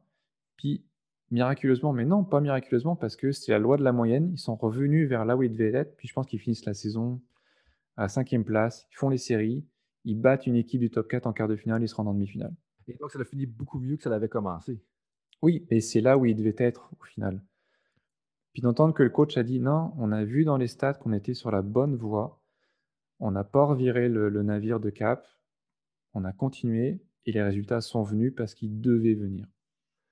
Puis pour moi, ça ramène à l'importance de la patience. Ce qui est généralement la patience, quand même un luxe dans le sport professionnel. Puis ça revient un peu à un des points initiaux qu'on a commenté, où est-ce que si on est dans une culture de changement de coach, on n'incite pas nos intervenants à faire de la patience, à avoir de la patience, et donc on les amène à vouloir tout le temps changer, et on n'est peut-être pas en train de maximiser nos chances de gagner parce qu'on a un peu trop de pression, et là, ça devient une espèce de cercle euh, vicieux. Et ça me ramène à un autre point, l'importance de prendre des décisions sur une échelle significative. Et donc, de ne pas dire, OK, dans les deux derniers matchs, on n'a pas réussi, on n'a pas gagné, il faut changer le système de jeu, il faut changer l'attaque. Et c'est là aussi que ce que tu me dis, dans le fond, puis par rapport à l'entraîneur, c'est que selon les statistiques avancées, ils avaient leur probabilité de gagner était élevée. Ça donnait qu'ils ne gagnaient pas dans ces moments-là. Mais à travers le temps, ils ont justement été rechercher des résultats. Ou est-ce qu'en bout de ligne, ça me revient au point de dire qu'il faut se concentrer sur maximiser la performance de notre équipe et les indicateurs que nous, on a décidé qui étaient importants. Puis après ça, ben, les résultats vont éventuellement venir. Ceci étant dit, tu as mentionné quelques petites choses là, qui peuvent peut-être avoir passé quand même rapidement pour plusieurs personnes, mais, mais je pense que la prochaine question que je vais te poser va, toucher à ça. Euh, ça me vient justement des entraîneurs de hockey avec lesquels je travaille. Juste savoir, qu'est-ce que le coach devrait regarder, à ton avis, pour optimiser la performance de son équipe? Justement, en contexte, des fois, on, pense tout le temps, quand on pense à des coachs professionnels, on pense souvent à la, Ligue nationale avec des départements à plusieurs personnes, mais des fois, on a aussi les niveaux juniors majeurs, des équipes Ligue américaine, Ligue, universitaire, où est-ce que tu as un peu moins de ressources humaines, puis ton temps est précieux. Il faut que tu choisisses peut-être les 5-6 données ou les, les 5-6 choses que tu devrais regarder. À ton avis, qu'est-ce que le coach devrait justement regarder pour optimiser la performance de son équipe sur, une saison? Je pense que tu as, encore, même si on, on multiplie ces temps-ci le nombre de stats disponibles. C'est normal, une, stat, c'est juste mesurer ce qui s'est passé sur la glace. Techniquement, tu pourrais mesurer le nombre de fois qu'un joueur a tapé dans le palais avec, son patin. Mais ça ne veut rien dire. Mhm. Mais veut, veut pas, je pense qu'il y a encore des statistiques très globales, très générales qui sont ultra importantes. Donc, on avait le Corsi pendant longtemps, qui, a été rendu célèbre, qui est le nombre de tirs tentés, puis le pourcentage de tirs tentés euh, dans, un match, pour un peu refléter la possession de la rondelle. Mais c'est juste du quantitatif. Après, on a euh, apporté au hockey ce qu'on appelait les expected goals, les buts anticipés en français, qui prennent l'aspect quantitatif, mais qui ajoutent la dangerosité de chaque tir. C'est que pour chaque tir donné sur la glace, en fonction de la situation de jeu, si on est à 55 ou en supériorité numérique, ou même si c'est une cage vide par exemple, en fonction de l'emplacement sur la glace, plus, ou moins proche du but, si c'est un tir du poignet, un tir frappé, euh, après tu peux rajouter si tu es en rush, pas en rush, si c'est un rebond, pas un rebond. Tu prends la base de données historique de dire, OK, un tir de cet endroit là, précis, à 55 du poignet, euh, en rush, historiquement, tu as 20% de chance que ce soit un but. Ce qui veut dire que ça vaut 0.2 but anticipé, 20%. Fait que pour chaque tir, tu as ça. Fait que sur l'ensemble du match, tu additionnes tes buts anticipés, puis à la fin du match, tu dis, OK, il y a une équipe qui a eu 3.2 buts anticipés, puis l'autre 2.5. Puis là, ça reflète ce qui s'est vraiment passé sur la glace, puis ce qu'aurait dû être le score. Ça ne veut pas dire que l'équipe a vraiment gagné 3-2. Mais si tu regardes aussi historiquement, ben, généralement, l'équipe qui a plus de buts anticipés à la fin du match a gagné le match. Donc, ce qui veut dire que si tu joues bien, ben, tu mérites quelque chose au final. Donc, quand tu es coach, euh, ce qu'on utilise, c'est de regarder effectivement ce score global-là. Tu regardes combien tu as produit de buts, de buts anticipés en attaque, comparé par exemple à la moyenne de ta saison. Est-ce que tu as mieux performé que ta moyenne de saison ou est-ce que tu es en dessous? Euh, pareil défensivement, combien tu as accordé de tirs, combien tu as accordé de buts anticipés euh, par rapport à ta moyenne de la saison, par rapport à la moyenne de la ligue? Si tu veux regarder par tranche de 5-10 matchs, ok, où est-ce que je me situe dans la ligue? Est-ce que je suis top 4 dans la ligue? Est-ce que je suis moyen? Comme ça, qu'est-ce que je peux améliorer du coup? Euh, Tu as ça pour l'équipe, tu as ça par joueur. Avec quel joueur sur la glace je produis le plus de tirs, le plus de buts anticipés? Quelle combinaison de joueurs ensemble? Quelle combinaison paire de défense avec quelle ligne d'attaque ça marche le mieux offensivement, défensivement. ça, ça reste des indicateurs très généraux. Après, tu peux regarder pour un joueur, par exemple, ok, lui, je pensais vraiment qu'on allait produire plus offensivement avec ce joueur-là sur la glace. Mhm. Pourquoi? Puis là, dans le pourquoi, tu peux aller creuser dans ce qu'on appelle les microstats, qui sont vraiment plus des points de détail. Donc ça va être par exemple tout ce qui est transition, sortie de zone, entrée de zone. Ok, avec ce joueur-là, on ne produit pas autant offensivement de tirs, de buts anticipés puis donc de but au final, parce que les deux se rejoignent au, fil du temps. Mais je me rends compte qu'avec ce, jour-là, il rejette peut-être trop la rondelle en fond de zone, comme on disait tout à l'heure. Trop de dump, on perd trop de palais, on fait pas assez de passes en zone offensive, il y a trop de one-shot head down. en tant que coach, je pense que tu peux toujours partir d'une vue un peu satellite. mon équipe aurait dû gagner le match. On l'a pas gagné. Pourquoi? Est-ce que c'est juste de la malchance ce soir-là ou est-ce qu'il y a des choses qu'on a mal exécutées? Sur le long terme, on est là au classement où est-ce qu'on devrait être? Puis toujours avec le but d'arriver à cette vue objective, de se dire, OK, quelle est la vraie performance de mon équipe? Quelle est la vraie performance de mes joueurs? Tu avais quelqu'un dans le soccer européen qui disait l'autre fois qu'il y a de plus en plus d'équipes qui ont euh, un classement, un, un deserve ranking, un expected rankings de leur ligue plutôt que le vrai classement en disant le vrai classement ne veut rien dire. Des fois, surtout au soccer, des fois tu gagnes 1-0, tu aurais, mérité de gagner 2-1 ou quelque chose comme ça. Et tu veux vraiment savoir la valeur de ton équipe, tu regardes ton expected ranking, deserve ranking, c'est la même chose, même non. puis juste pour finir là-dessus, ça rejoint la conversation qu'on avait avant. Je ne sais pas qui a dit ça un jour, mais on se le répète, puis ça devient, ça, devient très, très global. Un GM devrait avoir trois plans de match sur sa table en début de saison. Puis c'est en fonction du niveau de réussite que ton équipe va avoir. il, y a une, stat qui mesure, qui essaie de mesurer cette réussite qu'on appelle le, PDO, PDO euh, qui est simplement l'addition de ton pourcentage de réussite au tir de tes joueurs, puis ton pourcentage d'arrêt de ton gardien. Puis concrètement, la somme des deux fait 100 si tu prends l'ensemble de la ligue. 100% des tirs sont soit arrêtés, soit marqués. Et que sur l'ensemble d'une saison, puis même si tu regardes sur les, mettons les 10 dernières années de la Ligue nationale, toutes les équipes sont quelque part entre 99 et 101 sur 82 matchs. C'est vraiment plat là. Puis personne n'a jamais dépassé de mémoire 102.5. Je pense qu'il y a une ou deux équipes en, 10 ans qui sont descendues en dessous de 98. C'était vraiment, je pense, des... les Sabres de Buffalo une année qui était tellement nul en fait que le, niveau de talent individuel était tellement bas qu'il ne pouvait pas atteindre un niveau de réussite normal. Mais donc pour revenir à mon idée, un GM devrait, devrait avoir trois plans de match en début de saison. Un plan de match si ton PDO est à 98, c'est-à-dire qu'il n'y a rien qui roule, il ne faut pas pour autant brûler la maison. C'est juste que c'est une année noire, il peut y avoir des, ton gardien a une mauvaise saison, ton, ton, tes joueurs principaux en manque de confiance. Un plan de match, si ton PDO est autour de 100, c'est juste normal. Tu es sur un résultat objectif, tu as ce que tu mérites. Un plan de match, si ton PDO est à 102, faut pas t'enflammer. Mhm. Puis il y en a des équipes dans la Ligue nationale qui ont fini leur saison à peu près 102. Puis on a souvent donné le trophée d'entraîneur de l'année à cette équipe-là, on va pas se le cacher. Puis très très souvent, si tu regardes, il y a eu le Colorado de Patrick Roy, il y a eu Ottawa, je pense l'année suivante de Ron McLean. Le coach souvent est débarqué l'année suivante. Pourquoi? Parce que l'effet à long terme des performances fait que l'année suivante, l'équipe retombe là où, là où elle devrait être. Puis souvent, ces équipes-là avaient un jeu moyen, voire pas bon, mais avaient un gardien en feu qui les a là. Mais les équipes ont du mal à prendre cette vue objective. Puis tous les ans, on voit des coachs virés parce que leur gardien est juste pas bon, parce que leur PDO est très très bas. On a l'habitude de dire encore une victime du PDO, encore un coach victime du PDO. Il y a une équipe en Europe en ce moment, un bon effectif, PDO de 98, horrible. Ils ont déjà viré leur coach. Ils sont en train de changer de GM. Ils sont en train de revirer tout l'effectif pour l'année prochaine ça revient encore une fois à la différence entre performance et résultat. Ou est-ce que là, les résultats ne concordent pas nécessairement avec ce qu'eux, ils font justement sur le terrain? Puis ça, pour mm. moi, c'est ça revient encore un peu à l'aspect de patience et de faire une, vision objective. Puis ce que je trouve très intéressant un peu des trois plans que tu mentionnes, c'est que en bout de ligne, tu ne veux pas faire des actions à court terme qui sont, ben, qui sont basées sur, la sur des données à court terme, mais alors que tu avais un super bon plan en place au niveau de ton, de ton équipe, justement. Fait que ça, c'est super intéressant. Puis moi, je trouve ça aussi intéressant, le point, comment est-ce que tu combines le quantitatif puis le qualitatif. Pour moi, c'est essentiel. Puis c'est là que ça a vraiment beaucoup de valeur pour les intervenants sur, euh, sur le terrain. Euh, avant de rentrer un peu plus dans la phase de conclusion, super intéressant ce que, ce que tu mentionnes. Euh, qu'est-ce que tu aurais à dire aux gens qui disent qu'on peut faire dire n'importe quoi aux chiffres? La nuance à apporter à ça, c'est tu peux pas faire dire n'importe quoi aux chiffres parce qu'un chiffre est objectif. Par contre, la personne qui fait parler les chiffres n'est pas forcément objective. Un exemple de ça, c'est l'importance, par exemple, qu'on donne au, euh, au, revirement, au hockey sur glace.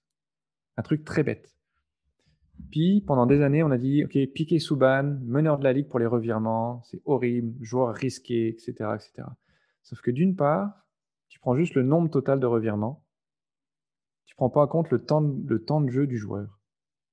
Si tu, et tu regardais la liste des meneurs au revirement, c'était que les défenseurs qui jouaient le plus dans la Ligue nationale. tu avais Piqué Souban, Brent Burns, Eric Carlson, Drew Doughty, etc., etc., etc.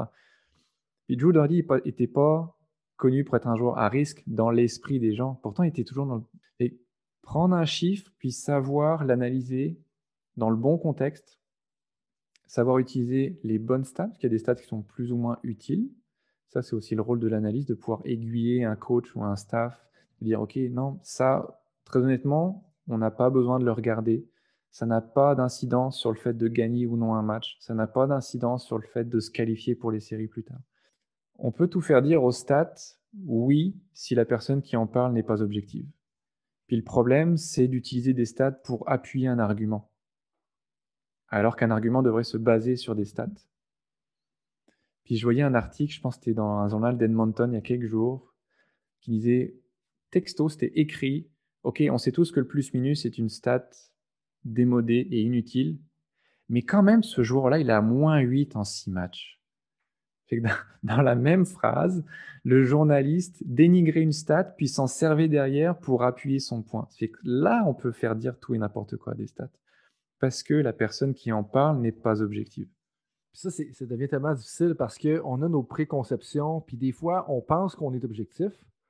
Puis je m'inclus là-dedans parce que j'essaie d'être le plus objectif possible dans, mon travail et dans ce que je fais, mais ça devient difficile quand même d'être objectif 100% du temps, puis des fois de ne pas se baser sur certaines anecdotes ou certaines choses qu'on voit. Puis c'est là que je pense que justement la, valeur des données. tu parlais justement des données qui sont utiles. une autre question que j'aurais pour toi, c'est quelles sont les données, justement, selon ta connaissance du milieu, qui sont le plus utilisées en ce moment, comme dans la Ligue nationale de hockey, dans le hockey de haut niveau? je pense que ça varie, ça varie beaucoup suivant les staffs. Parce qu'on est encore à une époque, les, stats avancées existent depuis à peine 10-12 ans là, dans la Ligue nationale, sont utilisés dans la Ligue nationale depuis 5-6 ans, suivant les équipes, voire même moins que ça. Il y, a des, niveaux de maturité différents au niveau des, des staffs.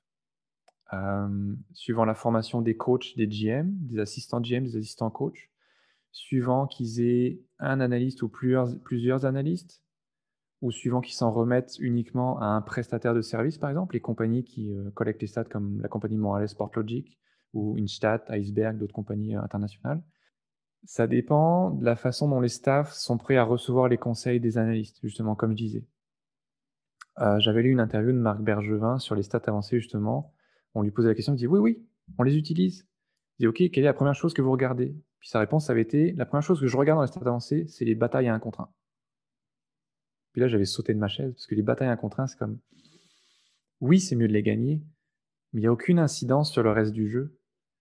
Hmm. Mais ça vient d'une préconception qu'on veut des joueurs qui ont de l'engagement, qui vont se batailler le long de la bande, qui vont pas se laisser séparer de la rondelle, etc. Mais moi, je préfère tous les jours un joueur qui, oui, effectivement, perd souvent ses batailles un contre un, mais qui a évité la bataille en un contre un en amont, parce qu'il a dribblé son défenseur, parce qu'il a fait la bonne passe au bon moment.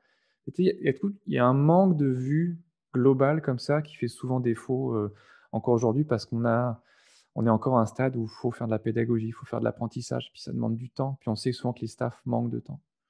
Ça, c'est déjà une situation quand même particulière au niveau à, Montréal, parce que le propriétaire de l'équipe a déjà montré quand même une certaine patience, parce qu'il y aurait des, propriétaires d'équipe qui auraient congédié les entraîneurs et le, directeur général euh, après les, cinq dernières années qu'ils ont eu. Puis ça, pour moi, c'est super intéressant, parce que là, ce que tu me dis, c'est que je ne l'avais pas réalisé ça, tu viens de me faire réaliser quelque chose, où est-ce que on peut gagner la majorité de nos batailles à un contre un, mais on peut aussi, en le fond, nuire à notre équipe parce qu'on se ramasse tout le temps dans des batailles à un contre un. Puis qu'en bout de ligne, on est mieux d'avoir un pourcentage de succès de 20 à un contre un, mais de juste se ramasser 20% du temps à un contre un, comparativement à quelqu'un qui va se ramasser à 80% du temps à un contre un, mais qui va gagner peut-être 50% du temps. Puis là, jugez-moi pas sur mes statistiques, vous comprenez l'idée de ce que je veux dire ici. Mais, je pense que c'est un peu ça l'idée que tu veux dire dans, tout ça.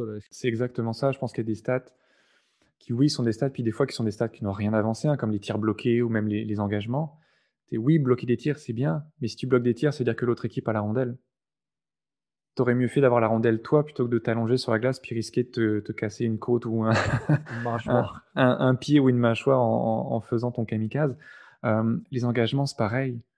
Et oui, on veut gagner les engagements parce qu'on a tous, dans notre mémoire collective, le, mémoire, le souvenir de ce but, ce but égalisateur à la dernière seconde qui a été marqué parce qu'on a gagné un engagement en zone offensive. Mais c'était un engagement sur 70 dans le match. Et il n'y a aucune corrélation statistique entre le fait d'être positif aux engagements sur une saison puis de faire les playoffs, par exemple. Aucune. Aucune. Zéro. Euh, il n'y a aucune corrélation statistique entre le fait de donner plus de mise en échec que l'adversaire et de faire les playoffs. C'est même souvent l'inverse. Hmm. Plus tu donnes de mise en échec, moins tu as de chances de faire les playoffs. Ce genre de choses qui doivent te faire réfléchir quand tu dis, OK, moi je veux que mon équipe soit, soit physique, je veux que mon équipe soit dure sur la rondelle. Aujourd'hui, dans le hockey, ça ne veut plus rien dire. Je pense que c'est des, des, principes qui sont applicables à d'autres sports, sur d'autres règles. On parlait du tir à trois points au basket. Qu'est-ce qu'il y avait d'autre? Je pense, puis c'est vraiment pas pour taper pour Montréal, mais je pense que c'est le modèle qu'on connaît tous. Mais quand euh, ils avaient signé Karl Alsner, toute la communauté statistique avait hurlé que c'était une erreur, une aberration, que c'était un, gars qui allait servir à rien, qui, n'apportait rien. Puis une personne, puis je me souviens plus qui c'était, avait sorti un rapport de oui, mais regardez, un, des trucs qui a plu à l'organigramme du Canadien, c'est le pourcentage de passes réussies en zone défensive par Alsner. C'est un des meilleurs de la ligue pour ça. Puis moi, je me suis dit, ok, ce gars-là a un fort pourcentage de réussite de ses passes en zone défensive. Qu'est-ce que ça veut dire? Puis il suffit de regarder un petit peu de la vidéo pour se rendre compte que les seules passes que Alsner fait en, zone défensive, c'est des passes est-ouest à son partenaire défensif. Donc il y a zéro risque. Donc il peut bien avoir un fort taux de réussite. Mais non seulement il y a zéro risque, puis ça n'apporte rien au jeu. Fait que c'était prendre une stat en disant, ok, il doit être safe. Ça doit être un gars qui, fait une bonne première passe.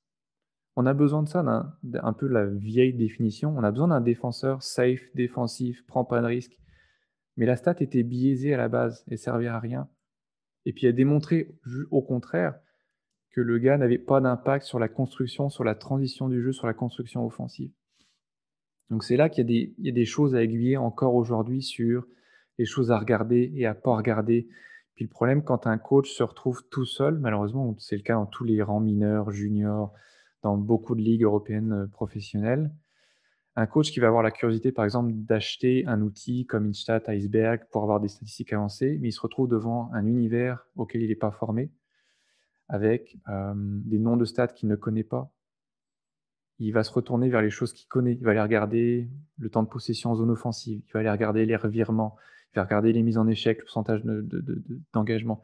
Alors que ce n'est pas des choses qui vont vraiment l'aider euh, à construire son équipe, à construire son plan de jeu de manière effective pour moi, la statistique de Carl Asner, quand même, ça parle quand même beaucoup parce qu'en bout de ligne, c'est pas une passe qui fait progresser le jeu. Puis on parle, c'est là que moi, rapidement comme ça, puis je suis pas un expert de hockey, davantage du coaching, mais pour moi, la statistique que je regarderais, c'est les passes qui traversent une ligne. Puis là, je dis ça comme ça, là, je le vulgarise moi-même, mais dans le sens que si tu es en train de traverser une ligne, soit la ligne bleue, la ligne rouge ou l'autre ligne bleue, ben, tu es en train de faire progresser le jeu, on est en train d'avancer, puis c'est un haut taux de succès, bien, ça aide à construire le jeu puis à, avancer le tout. Euh, pour moi, ça, c'est super intéressant. Et là, étant un, ancien spécialiste du football, on est en plus dans cet univers-là, je veux t'amener à, une situation qui s'est passée récemment. Puis juste ton pouls, je pense que j'ai pu comprendre dans nos échanges euh, par courriel avant l'entrevue que tu n'es pas un expert du football américain, bien entendu, peut-être plus du football européen, mais j'aurais quand même ça t'entendre là-dessus parce que ça, va parler à, je pense, quelques personnes qui, d'un, vont écouter la conversation, puis de deux, ben, ça me parle à moi, fait qu'on va en parler. Euh, donc, dans le, le, championnat de la conférence nationale, dans les séries éliminatoires de la NFL, les Packers de Green Bay sont arrivés à la situation qui était dans un troisième et 8 à la ligne des buts et ils devaient absolument marquer un toucher pour égaliser le match et potentiellement se rendre, euh, dans le fond, au Super Bowl ou se rendre en prolongation pour pouvoir se rendre au Super Bowl. C'est ressorti par la suite, puis là, mes statistiques sont peut-être pas exactes, mais je pense que ça, représente un peu, quand même bien la réalité, que l'équipe avait une chance, avait 9,5% des chances de gagner s'il y allait pour le quatrième essai et justement tentait de marquer le toucher, mais qu'il avait 10% des chances de gagner si jamais il bottait un placement. Et là, eux, ils ont décidé de botter un placement qui donne 3 points. On se ramasse juste à 5 points d'égaliser le match ou même potentiellement le gagner. Et là, tu essaies de récupérer le ballon. Il s'affronte comme Tom Brady pour redescendre le terrain pour marquer un toucher éventuellement. L'entraîneur s'est fait crucifier sur la place publique parce qu'il a décidé d'y aller pour le placement, puis ça donnait 0,5% de chance de plus de gagner, au lieu de donner la balle sur un quatrième essai à la personne, Aaron Rodgers, qui va assurément gagner le trophée de joueur le plus utile, et puis qui en réalité, selon le, l'expert de football moyen, si on veut, l'entraîneur moyen, tu es comme non, fais confiance justement à ton entraîneur, à ton meilleur joueur, à ton MVP et tout ça. Euh, je ne sais pas, puis on a aussi parlé, je pense, dans nos courriels par rapport à la situation des Rays de Tampa Bay. Comment est-ce que on est dans le, flot du moment. Si on suit ce qui se passe dans la game, le, lanceur est en contrôle du match. On le sort parce que les statistiques nous disent que dans quelques instants, comme ça va probablement flancher, probablement qu'il va se faire rentrer dedans. Puis le choix du lanceur remplaçant a été horrible, mais ça, c'est une autre histoire. Euh, j'aimerais ça un peu t'entendre là-dessus, sur qu'est-ce que tu penses et, tout ça. Je pense que c'est encore des exemples où c'est des choses qui arrivent à un moment crucial puis comme ça rate, on se retrouve à dire Ah, mais les statistiques, on chasse aux sorcières, les statistiques ne servent à rien, les statistiques ont coûté la victoire, tout ça. Je connais davantage effectivement l'exemple des Rays de Tampa. Puis les Rays de Tampa ont pris ce choix-là. C'était le match 6 de la série mondiale, si je me souviens bien. Puis ça, ça a raté. Puis effectivement, leur processus de décision avait été de dire, certainement dès le début de la saison, OK, on a une stratégie, qui est basé effectivement en grande partie sur les statistiques, parce que le baseball a tellement de volume de jeu que les statistiques servent à, guider beaucoup de choses là-dedans, qui fait de dire que quand euh, mon lanceur X, je me souviens plus son nom, atteint tant de lancers, il faut le retirer. Parce qu'effectivement, il va, il va frapper le mur d'un moment à l'autre. Puis ce genre de stratégie, elles ont amené les Rays au match 6 de la Série mondiale. Alors que les gens ne les voyaient pas, évidemment, jusque-là, ils n'avaient pas l'effectif pour ça. Mais comme ça a raté au match 6, tu te fais effectivement crucifier sur la place publique. Et la question, elle est de se dire, est-ce qu'il faut respecter un staff qui a mis en place un plan de match, puis qui s'est dit, quoi qu'il arrive, on suit ce plan de match, parce que sur une saison entière, ça va nous donner du succès, puis effectivement, ça les amener à, à deux victoires de la Série mondiale. Ou tu peux te dire, est-ce que effectivement j'ai quand même un plan de match On sait que sur le, au, baseball, il faut voir à long terme. Tu peux perdre un match, mais si tu joues de la même manière, puis on en parlait pour le hockey tout à l'heure, tu sais que tu vas te rendre en série en jouant de telle ou telle manière. Mais là, je suis dans le match 6 de ma série mondiale. Puis j'ai le droit de dire, OK, non, stop. Sur ce coup-ci, moi, en tant que coach, je dis non, je continue avec le lanceur parce que je le sens. Et je pense qu'il faut un entre-deux. Puis là, je sais pas, on n'est pas dans le cerveau des gens, évidemment, puis on saura peut-être jamais, mais peut-être que le coach se dit aussi, oui, mais moi, je suis le plan de match, comme ça, si ça rate, je dis, c'est la faute du plan de match. J'ai juste appliqué ma stratégie. Ou tu peux dire, OK, moi, tout simplement, je pense que la réponse, c'est, je fais confiance à la stratégie, parce que la stratégie, elle a marché jusqu'à présent. Ou elle a marché historiquement, parce qu'à chaque fois, les modèles sont basés sur les données historiques. Mais il n'y a jamais rien qui marche à 100%. Donc, quand ça rate, ben, il faut juste se rappeler que la personne s'est donné la meilleure chance possible de réussir, suivant son modèle, qui est effectivement basé sur les statistiques, mais ça n'a pas raté. Et puis quand tu parles des Packers qui passent de 9% à 10%, il n'a pas non plus choisi une stratégie qui faisait passer de 20 à 40. Ou leur chance était faible à la base. Ça fait que oui, il se dit, OK, j'ai le meilleur joueur de la ligue en Aaron Rodgers, puis je lui fais confiance de réussir un coup euh, sensationnel sur ce coup-là. J'ai plus rien à perdre. De toute façon, au pire des cas, j'ai perdu. Au meilleur, je renverse une situation impossible. Là, c'est au coach de dire. Puis moi, même en tant qu'analyste stat, je suis à dire qu'il faut garder évidemment cette part d'humain euh, et cette part de se dire non, sur ce coup-ci, je garde mon lanceur une manche de plus parce que je sens qu'il est en confiance. Il est mené par l'adrénaline. Match 6 des séries mondiales, il est vraiment dedans là. Ou tu peux te dire j'ai un guideline, puis je m'y tiens à 100%, que je sois au match 48 de la saison ou que je sois dans le match 6 des séries mondiales. C'est vraiment intéressant ce que tu viens tout juste de dire parce que pour moi, ça fait un lien avec un commentaire que Joe Torre a fait lors d'une conférence qu'on a organisée. Joe Torre est venu présenter, discuter pendant une demi-heure, puis on parlait justement un peu des analytics, puis la série mondiale venait tout juste de, se passer. Puis il nous disait oui, c'est intéressant, puis ça nous amène plus d'informations, mais il faut continuer à suivre notre gut un petit peu. C'est un peu le dernier commentaire que tu fais. Sauf que je pense que la nuance qui t'amène au départ est super intéressante parce que quand on regarde les deux exemples, on a l'exemple du football où est-ce qu'on joue 16 matchs en saison régulière, 4 matchs en séries éliminatoires si tout va bien, versus le baseball où est-ce qu'on en joue 162. On n'est pas dans le même genre d'échantillon là. Et probablement qu'au baseball, on aurait davantage d'intérêt à suivre les statistiques jusqu'à un certain point parce que notre échantillon, on va revenir à la normale à, un moment donné, comparativement au football où est-ce que la normale, ben, 17 matchs, c'est quand même un échantillon qui est assez court euh, par rapport à ça, un échantillon qui est assez petit. Euh, pour moi, par rapport à ça aussi, juste par rapport à la situation des Packers de Green Bay, ça, me parle beaucoup de par mon intérêt personnel. Mais en bout de ligne, il y a plein d'autres situations qui ont amené à ça en bout de ligne. Donc, le jeu qui n'a pas réussi sur le troisième essai, le fait qu'il n'a pas couru, les autres, les autres séries d'avant, ou est-ce qu'on a tendance à dire les statistiques ne fonctionnent pas parce que X est arrivé à la fin du quatrième quart dans telle situation? Mais il y a plein de choses qui sont arrivées en bout de ligne qui nous ont dans cette situation-là. Euh. La seule chose, la seule nuance que j'amènerais, puis des fois, je ne sais pas où est-ce qu'on en est là-dedans, particulièrement dans les sports séquentiels. Quand je parle de sports séquentiels, je parle comme le, baseball, le volleyball puis le football, où est-ce qu'il se passe une séquence, ça l'arrête, on repart une autre séquence, comparativement au hockey ou au basketball. C'est l'impact de la décision sur les émotions du reste de ton équipe. Je te donne un exemple en ce moment. Ça, c'est plus un, commentaire personnel. Au football, il y a beaucoup d'entraîneurs, l'entraîneur de mon équipe préférée, qui est les Eagles de Philadelphie.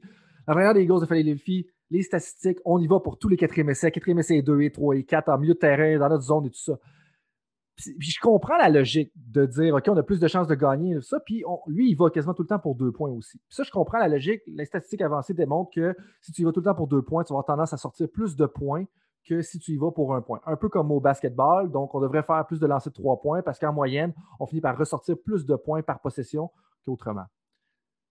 Mais la nuance que j'amènerais, c'est d'avoir un échec sur le quatrième essai a aussi un impact sur l'émotif des joueurs, qui ça peut nous amener potentiellement à avoir aussi d'autres échecs au niveau défensif. Puis je lisais justement un article en préparation pour, notre conversation qui parlait des statistiques au football, puis ils ont démontré que tu avais plus, tu avais, si tu étais dans une situation de pression et que tu vivais un échec, le jeu suivant, tu avais 10% de chance de plus d'échec que si tu n'étais pas dans une situation de pression puis que tu n'avais pas eu d'échec auparavant. Fait tout à fait d'accord au niveau de la décision. Puis moi, je pense qu'on devrait informer puis être davantage objectif. Tu sais, moi, une de mes passions personnelles, c'est la Formule 1. Mais en Formule 1, comme ils sont super objectifs, super systématiques dans tout ce qu'ils vont faire. Là, on a entendu, on parle d'un conducteur d'une auto qui est une machine en bout Pas la même réalité. Je pense qu'on gagnerait à être davantage objectif. Mais il ne faut pas oublier que les décisions qu'on prend, qui sont basées sur des choses objectives, ont un impact sur de l'émotif. Et le bon vieux dicton dans le sport, c'est oui, il y a les X's and O's, mais c'est aussi about the Jimmy's, and the Joes. ça, je pense que c'est un, aspect important qui est peut-être plus vrai dans des sports séquentiels, où est-ce qu'un échec amène à une situation qui est différente que dans un sport d'invasion, aussi que le, un sport d'invasion comme le basketball, le rugby et, le hockey, où est-ce que c'est davantage coulant. Euh, je ne sais pas si tu as un, petit mot à dire là-dessus avant que j'enchaîne justement avec les questions un peu plus éclairées. Non, je pense que c'est sûr. Puis je pense que la réponse à ça, elle est peut-être dans la formation puis la pédagogie qu'on peut avoir envers les joueurs de leur expliquer que en début de saison, quand on établit notre plan de match, ou même avant chaque match, quand on établit notre plan de match, de se dire, OK, si on a un quatrième essai, euh, ou plutôt, si on ira toujours pour deux points euh, en, transformation, parce que c'est le plus payant. Ce qui veut dire que quand on rate un deux points, c'est pas votre faute. C'était ma décision d'y aller pour deux points parce que c'est ma stratégie. OK? Faut se rappeler qu'en procès, on entend les joueurs dire euh, ça 100 euh, fois en interview. It's all about the process. c'est toute une question de processus, de faire en sorte que les joueurs ne se sentent pas coupables de la situation. Et la manière de le, juste pour finir dessus, en hockey sur glace, toujours sur l'impact de la réussite, tu as souvent des joueurs qui traversent une période où ils marquent plus, par exemple. Ça ne veut pas dire qu'ils tirent moins, c'est juste que cette période-là, ça rentre pas, ça rentre pas, ça rentre pas. Puis des fois, tu as des baisses de morale. Puis il faut les stats servent, puis ont déjà servi dans, mon expérience. C'est déjà arrivé un joueur qui dit Ok, je marque plus, je marque plus. Ça, non, regarde, ok, on s'assoit, regarde ta carte des tirs, regarde le nombre de expected goals que tu as créé individuellement. Tu es toujours dans les meilleurs de la ligue. Ça va rentrer. Es, encore une fois, it's all about the process. Ça va venir. Continue. Perds pas confiance en toi. Match d'après à marquer. Quand tu fais réaliser aux joueurs que, à partir du moment où le processus est bon, les résultats viendront. Et il ne faut pas s'arrêter à un résultat négatif, il faut voir à long terme. Ça, pour des sportifs, des fois, qui ont besoin de confiance, qui ont besoin d'être rassurés un peu en permanence, euh, un peu de se faire taper dans le dos des fois, pour se faire remonter le moral. Je pense de leur faire comprendre qu'il faut une vision à plus long terme, euh, c'est très bénéfique. Puis ce que tu me dis là, c'est qu'on peut s'en servir dans le développement des joueurs pour normaliser l'échec. Puis on ne veut pas dire qu'on veut qu'ils acceptent le fait de, faillir ou, de vivre un échec. On ne veut pas des perdants dans nos clubs, mais en même temps, c'est normal. Puis particulièrement si on prend l'exemple du baseball, qui, qui quand on y pense, 7 fois sur 10 au baseball, quand tu es au bâton, tu vas vivre un échec. Et donc, de normaliser l'échec, soit au baseball, ou même au hockey, ou même au, football, ou au basketball, ça a une valeur parce qu'après ça, ça, va probablement aider notre athlète à mieux persévérer à travers la saison et à revenir justement à la normale. Et donc, mm-hmm. nous, en tant qu'entraîneurs, ce que j'entends de ce que tu me dis, si on a le choix de est-ce qu'on veut laisser la courbe descendre, descendre encore plus longtemps ou on veut qu'elle remonte plus rapidement. Et de pouvoir avoir cette conversation-là sur les expected goals, donc les buts anticipés, ça va nous aider justement à remonter à la normale, peut-être potentiellement plus rapidement. Exactement. C'est juste, c'est pas pour normaliser l'échec, c'est pour normaliser le fait de bien faire les choses. Puis de se focaliser sur le processus. Si tu fais bien les choses mais que ça rate, c'est pas grave. L'important c'est que tu aies bien fait les choses. Si tu fais mal quelque chose et que ça rate, ok, c'est parce que tu as mal fait. Donc là, tu peux t'asseoir avec le joueur en lui montrant, ok, là, tu as mal fait ça, il faut que tu le fasses d'une autre manière. Je te réexplique, on réessaye, c'est pas grave, on avance. Mais à partir du moment où le processus est bon, encore une fois, je pense que c'est ça qu'il faut montrer aux joueurs. Il n'y a pas de problème à échouer. L'important, c'est que ça marchera à long terme. Vraiment, vraiment intéressant, Thibaut. Merci de nous partager tout ça. On rentre plus dans les questions de, conclusion. Euh, quand tu penses à quelqu'un qui a réussi dans le monde du sport, à qui tu penses en premier et pourquoi? C'est assez compliqué, il y en a tellement. Il y en a tellement. J'en choisis un. Je pense à, un ami à moi qui s'appelle Léo Giraud, euh, qui est actuellement vidéo coach à Lausanne, en Suisse. Puis ce gars-là, il a, je vais dire des bêtises là, je pense qu'il a 25 ans, 26 ans. Puis il est vidéo coach dans peut-être la quatrième, cinquième meilleure ligue du monde hein, de hockey sur glace. Puis euh, lui, il a joué un, ou deux ans professionnel en France. Puis il voyait que ça s'arrêtait là pour lui. Il a pris son sac de hockey, il a pris un billet one way pour la Suède. Puis il a dit, je veux faire carrière dans le hockey quand même. Puis une fois en Suède, en plusieurs années, il a rejoué un petit peu, mais il s'est déjà formé comme entraîneur très très très très tôt. Fait qu'il a gravi les échelons comme ça. Il a passé autant de coups de fil qu'il fallait passer pour rencontrer des gens, pour aller faire des stages, pour aller des, des conférences, euh, se faire un carnet d'adresses. Puis là, il est déjà là où il est euh, à son âge, puis il s'en sort très bien. C'est que ça, pour moi, c'est un, exemple de, personnes qui sont allées vraiment juste avec leur persévérance puis leur envie, qui n'ont pas bénéficié de passe droit, de, de, de quoi que ce soit, puis juste par le travail qu'on réussit là. Puis c'est des gens de l'ombre aussi là, parce que c'est facile de citer des grandes vedettes puis des grandes stars. Hein. Puis des fois, c'est plus intéressant de découvrir des personnalités justement qu'on ne connaît pas. Je pense pas qu'il y, ait grand monde qui connaissait Léo Giraud, si j'ai bien, bien, compris. Euh, quel, euh, quel, livre que tu as lu un peu récemment puis que tu recommanderais le plus euh, aux auditeurs? J'ai relu récemment, pas très original, mais le, le, un peu le diptyque Moneyball puis Astroball sur justement les, statistiques au baseball, puis les gens qui voudraient découvrir un petit peu l'univers des stats. Je pense que c'est des bonnes lectures, euh, même si on sait ce qui s'est passé avec Houston après, euh, qui n'a rien à voir avec les stats en soi. Là, mais euh, puis la façon dont ces deux livres-là sont, sont, écrits, là, un peu sur l'aventure des, des athlétiques d'Auckland, puis les, les, Astros de Houston, c'est des écritures très journalistiques, là, très à l'américaine. C'est que c'est des, des parcours de personnes permettent d'expliquer l'histoire globale du club. Puis on voit comment euh, ces clubs-là se sont dit, OK, on va, on va révolutionner notre façon de penser, on va aller chercher des nouvelles technologies, on va un peu faire table rase de tous les lieux communs, les légendes urbaines qui concernent notre sport, puis on va essayer de penser différemment. Hmm. Et dans ça, il y avait les statistiques avancées. Ça, je pense, je pense que c'est des bonnes lectures. D'ailleurs, même le film Moneyball avec, euh, avec Brad Pitt, là, si vous avez un dimanche soir à passer, je pense que c'est un, même si c'est très romancé, là, ça, montre un petit peu ce que c'est. Euh, là, en ce moment, je suis dans la biographie de, de, Scotty Bowman par, euh, par Ken Dryden. Ouais. Euh, puisque j'ai aimé, que je ne connaissais pas forcément dans l'histoire de, de, Scotty Bowman, que tout le monde connaît pour le coup, là, c'est que c'est à ses débuts, il a été pas mal ballotté de gauche à droite par l'organisation du Canadien, entraîneur dans les rangs juniors, dans les rangs semi-professionnels, etc. Puis ce que j'ai aimé, c'est de voir qu'il s'est très vite fait une tête sur ce qu'il aimait ce qu'il n'aimait pas. Puis notamment, le Canadien lui a demandé d'être dépisteur un ou deux ans, je pense, dans l'Ontario. Vraiment. Puis il n'a pas aimé du tout ce travail-là. Il a su qu'il ne voulait pas devenir dépisteur. Puis après, on lui a demandé de faire je sais plus que d'autre, puis il a su qu'il ne voulait pas faire ça non plus. Il s'est rendu compte qu'il voulait vraiment être entraîneur. Puis, puis, il a su dire non, je veux plus faire ça. Il a su revenir vers euh, son état-major en disant ok, je veux plus être dépisteur, je veux être entraîneur. Il a su quitter un club, je sais plus où, à Cincinnati, il me semble, en milieu de saison, euh, parce qu'il n'aimait pas le climat. Tu de savoir être capable d'identifier ce qu'on veut dans son parcours et de visualiser là où on veut arriver. Je pense que c'est assez important pour les, personnes dès leur plus jeune âge qui veulent avoir une carrière dans le sport.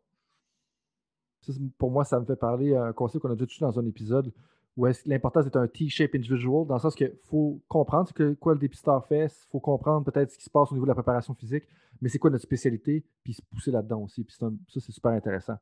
Euh, ta citation préférée, c'est laquelle? Euh, j'en ai plusieurs. J'en ai plusieurs. Tu as sorti quelques-unes quand même aujourd'hui. Ah ouais? Euh, si je peux les regrouper, puis je ne les ai pas validées mot pour mot, ça ne peut-être pas ça. Il y en a deux que je mets souvent ensemble, puis qui vont ensemble à mon sens. Il y en a une de, de Steve Jobs qui dit J'embauche pas des gens pour leur dire quoi faire, j'embauche des gens pour qu'ils me disent quoi faire. Puis il y en a une autre de Bill Gates, il me semble, qui dit J'embaucherai toujours une, personne fainéante parce qu'elle trouvera une façon plus rapide de faire les choses. Puis moi, je les aime, celles-là, parce que ça me ressemble un petit peu aussi, mais parce que ça veut dire qu'il ne faut pas s'arrêter euh, aux préjugés et puis à dire on a toujours fait ça comme ça, on continue de se dire qu'il y a toujours des moyens d'évoluer, il y a toujours des moyens de développer les façons de faire, d'inventer de nouvelles façons, y compris en faisant venir des personnes de l'extérieur pour le faire. Je ne crois pas en une hiérarchie verticale, que ce soit dans l'entreprise, même si c'est nécessaire à certains points de vue, mais ou dans une organisation sportive. Je pense qu'on peut tous apprendre les uns des autres, que ce soit de l'analyste jusqu'au GM. Je pense qu'il y a un savoir à partager et qu'il faut accepter qu'on ne sait pas tout de son sport et qu'on peut apprendre de tout le monde tout le temps que tu dis, ça vient justement relier les dernières théories de leadership, où est-ce qu'on est davantage dans une structure horizontale que dans une structure verticale. Puis ça, c'est super important parce que l'échange de connaissances se fait plus juste dans un système linéaire de haut en bas, mais vraiment à l'horizontale. Super intéressant. et euh, j'en avais, j'en avais une autre, une autre que j'aime beaucoup, qui est de, Greg Lemon, le coureur cycliste, oui. qui avait dit, je vais le dire en anglais parce que je n'ai pas mis en, français ce que ça donnerait, c'est euh, It doesn't get any easier, you just go faster. Ça ne devient pas plus facile, tu vas juste plus vite. Puis pour moi, ça reflète le fait aussi que, quel que soit ton degré d'achievement, désolé en, bon français là, euh, tu peux jamais te reposer sur tes lauriers, tu as toujours des choses à apprendre. Puis que ça va, te, ça va juste te rendre meilleur c'est normal que ça reste toujours difficile parce que tu es juste rendu à un niveau plus élevé de performance. C'est ça. Intéressant. Si tu peux retourner en arrière et, donner un conseil à toi-même quand tu avais 25 ans, ça serait quoi? 25 ans? Euh, je me lancerai plus vite dans cette aventure, je pense. OK. Euh, je pense au début, tu disais euh, quand j'avais 20 ans, mais quand j'avais 20 ans, les statistiques avancées n'existaient pas, donc j'aurais pas pu faire grand-chose. mais oui, à 25 ans, je me serais surtout certainement lancé dans, dans plus d'apprentissage plus tôt en fait, dans ma carrière. Parce que tu disais effectivement le, le, T-shape, là, je pense que c'est important de savoir un peu tout sur tout, mais c'est surtout important de se spécialiser dans quelque chose.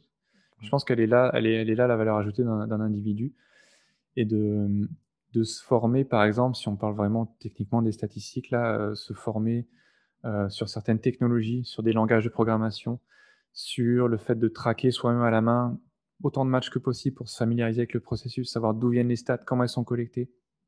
Ça, te fait regarder les matchs d'une façon complètement différente. Aujourd'hui, je ne peux plus regarder un match de hockey sans, sans voir des X et des O, puis des flèches, puis des, valeurs jaillir de la glace. C'est d'ailleurs dommage des fois, là, mais, euh, mais je pense que c'est pareil pour tous les coachs. Là, ils peuvent pas regarder un match sans, sans l'analyser euh, inconsciemment. Euh, ouais, je pense que le, conseil que je me donnerais, c'est d'y aller à fond le plus tôt possible, puis toujours de, croire en ce qu'on peut, en ce qu'on peut réussir. Je pense que si à 25 ans, tu m'avais dit tu travailleras dans le hockey professionnel, je t'aurais dit mais non, mais non, jamais. Euh, j'ai joué au hockey mineur, j'ai joué en ligue de garage, puis j'ai jamais eu, jamais été proche de pouvoir être professionnel dans le hockey sur glace. Et je pensais pas qu'il y avait une autre place pour moi dans le hockey professionnel. ça, je pense que c'est accessible à toutes les personnes qui ont une volonté précise de faire quelque chose de précis dès le plus jeune âge. Puis on voit aujourd'hui des gars euh, qui sont encore à l'université puis commencent à travailler pour des équipes dans le junior, par exemple, qui, décrochent des stages, des jobs pour faire les stades dans les rangs juniors où il n'y a pas forcément beaucoup d'argent, mais ils y mettent de la volonté. Puis ça, ça bâtit leur CV là. Il faut payer les gens, attention, c'est important. Je ne veux pas, pas qu'il y ait de mauvais message ici. Là. Euh, et puis d'y mettre le plus de travail, puis d'être sérieux je pense qu'il y a quelque chose que j'ai aussi retiré de ma vie professionnelle en dehors, un travail en dehors, c'est d'appliquer le même sérieux quand on parle de sport.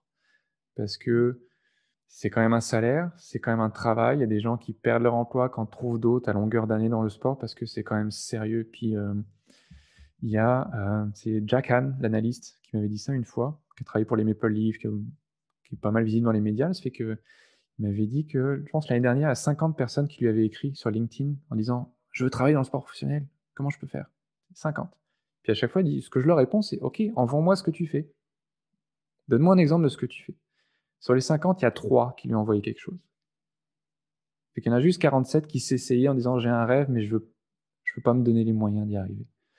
Et quand on a un rêve, on peut se donner les moyens d'y arriver, puis souvent ça marche. Puis ce que ça dit en que c'est bâti ton thé. C'est un peu ce que tu dis. C'est comme montrez-moi ce que vous faites, ce que vous êtes capable de faire. Pourquoi si tu veux travailler dans le sport, mais pourquoi tu devrais travailler dans le sport? C'est comme on va pas juste ouvrir ça juste pour la fun de le faire. Euh, vraiment intéressant ta réflexion, euh, Thibaut. Euh, est-ce qu'il y a quoi que ce soit qu'on n'a pas pris le temps de couvrir et que tu aimerais partager avec les coachs, les professionnels qui nous écoutent? Ah, je pense qu'on a bien parlé. Je pense qu'on a fait qu'égratiner la surface du sujet, mais ça, c'est normal pour tous les, tous les sujets. Je pourrais en parler pendant des heures, c'est sûr. Je pense que si j'avais un message, ce serait euh, informez-vous. Je sais, je sais que les coachs n'ont pas le temps, je sais que leur emploi du temps euh, déborde, même l'été, mais les coachs auxquels j'ai pu parler qui m'ont dit OK, l'été dernier, je me suis bloqué 20 euh, ou 30 heures pour m'informer sur les stats avancées. Ils étaient tous contents et très satisfaits d'avoir fait ça. Et puis, ils, avaient, ils pouvaient s'en servir au quotidien. Je pense, puis, ce qui a été vrai à une époque pour l'analyse vidéo, ce qui a été vrai à une époque pour la préparation physique. Maintenant, on a des spécialistes du sommeil, on a des nutritionnistes dans les équipes.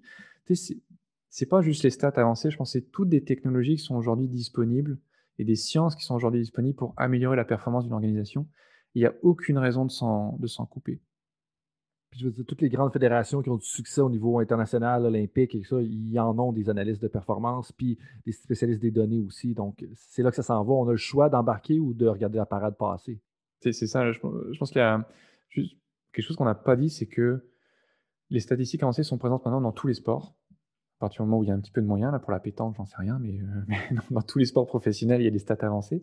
Euh, puis le hockey était certainement pas le premier, là, on est plutôt des suiveurs qu'autre chose. Mais il faut réaliser qu'on est dans une, dans une société où, en dehors du sport, tous les secteurs de l'économie utilisent la data. On est tous au courant de ce que fait Facebook ou Google avec nos données personnelles. Puis, morale à part, là, c'est uniquement pour améliorer leur performance puis générer plus de profit. toutes, les, toutes les entreprises dans le monde font de la recherche consommateur pour savoir ce que veulent, ce que veulent pas les consommateurs, quelle doit être la couleur du paquet d'emballage de je sais pas quoi, puis comment on les rejoint à quelle heure sur les réseaux sociaux. C'est normal d'accumuler de l'information pour améliorer son processus de décision. Fait quand j'entends des fois, oui, mais le hockey, c'est un sport d'émotion, ça s'applique pas. Il n'y a aucune raison. Acheter quelque chose en magasin, c'est un sport d'émotion. Tu réagis à quelque chose. Fait qu'il n'y a aucune raison que le hockey soit un espèce de microcosme où les statistiques n'auraient pas leur place. Euh, oui, mais c'est pas un sport d'arrêt comme le baseball. Non. Informez-vous. Et souvent, quand les gens ont pris la peine de s'informer, ils ont découvert une plus-value au stats, comme on a découvert une plus-value au rythme du sommeil, euh, à la condition physique ou des choses comme ça.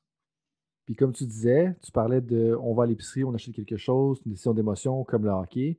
Bien, ce qu'on a dit aussi en bout de ligne, c'est que les statistiques nous servent à informer notre prise de décision, peut-être justement pour qu'on soit moins influencé par les émotions dans notre prise de décision et qu'on prenne une décision qu'on va peut-être regretter éventuellement. Ceci étant dit, comment est-ce que les auditeurs peuvent te rejoindre si ont des questions? Euh, ils peuvent rejoindre sur, euh, sur Twitter principalement. Euh, s'ils cherchent Thibaut Châtel, ça va être le plus simple. S'il y a des curieux, ils peuvent regarder les articles que j'ai fait sur Hawking Graph, toujours en cherchant Thibaut Châtel. Il n'y en a pas des masses des Thibaut Châtel, heureusement pour moi. Euh, sinon, il y a le, projet Magnus Corsi qui a été fait aussi, qui a un compte Twitter, puis qui a une page tableau pour voir un peu le type de visuel qu'on peut proposer euh, assez facilement pour le grand public. Ça donne une idée de ce qui est possible de faire euh, dans le hockey sur glace avec des stats.